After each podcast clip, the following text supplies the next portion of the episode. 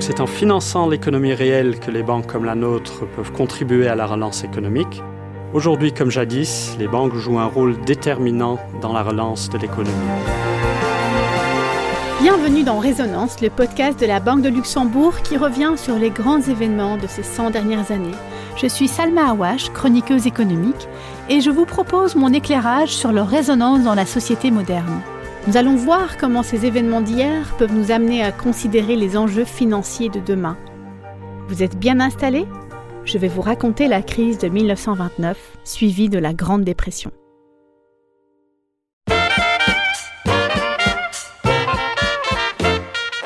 Gatsby le magnifique, les robes à franges, enfin bref, les années folles ont imprimé dans l'inconscient collectif une trace de folie indélébile. Le cinéma, la mode et la littérature ont trouvé dans cette période une source d'inspiration inestimable.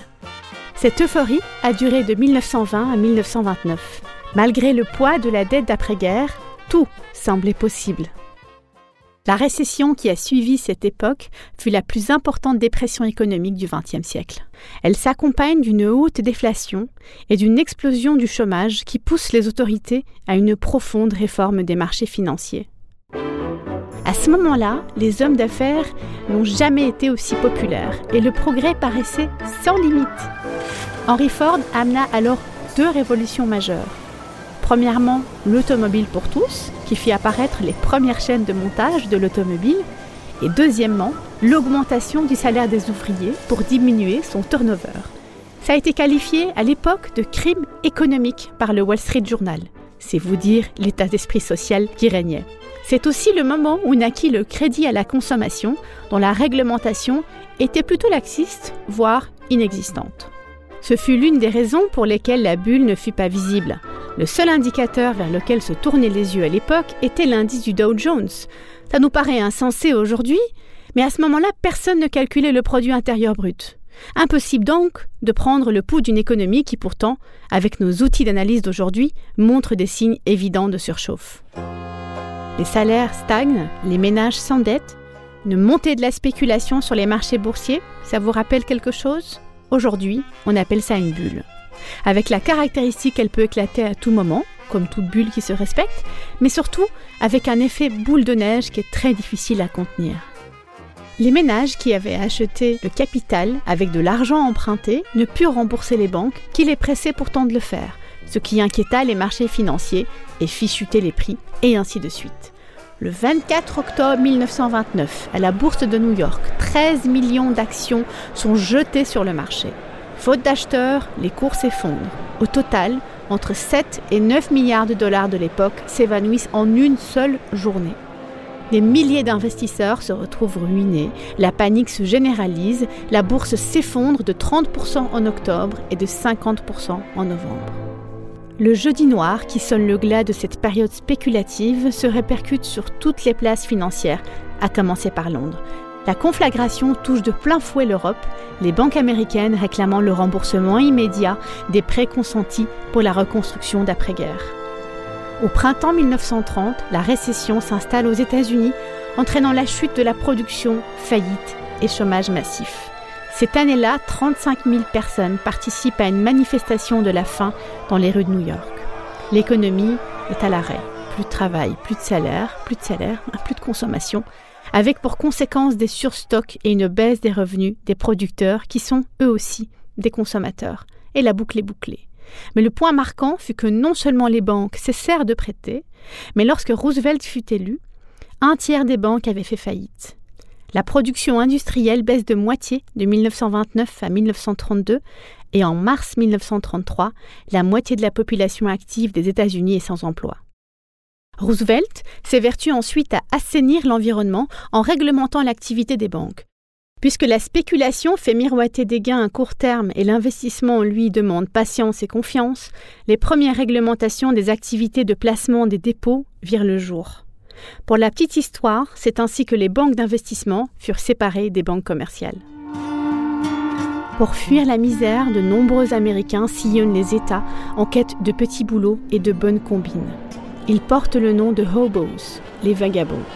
Vous aurez peut-être entendu ce son de l'époque, chanté par le musicien Woody Guthrie, figure emblématique de ces travailleurs itinérants. I ain't got no home, I'm just a roaming round. I ain't got no home in this world anymore. Je n'ai plus de maison dans ce monde.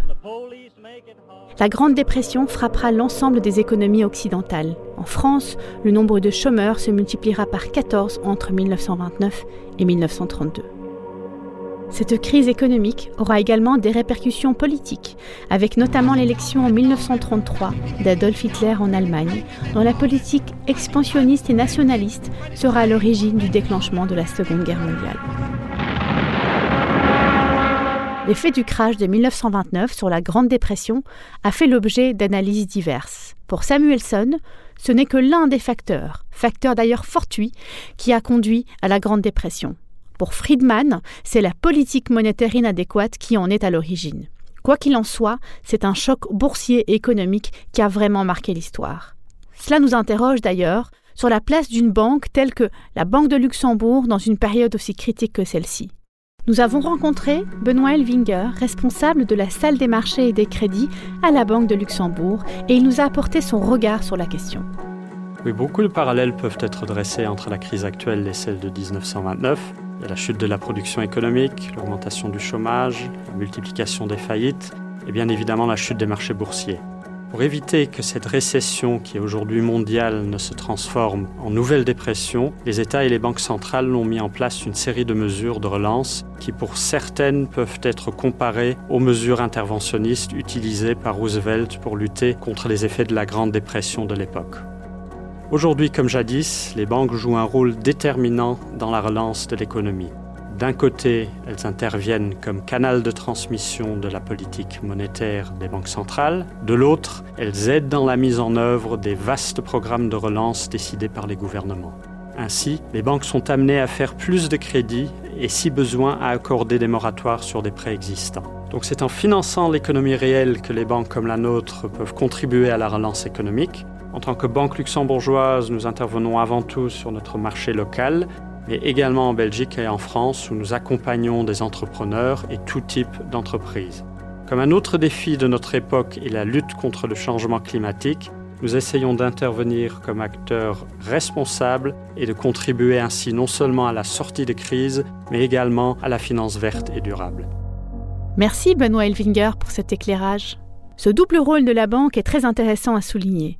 On se rend compte à quel point les mécanismes sont fins et complexes, mais aussi que tout cet univers financier et économique est interdépendant. Le rôle de la finance au sein de la société prend tout son sens. J'espère que vous avez apprécié ce voyage avec nous et je vous donne rendez-vous pour un prochain épisode. Nous parlerons de la Seconde Guerre mondiale.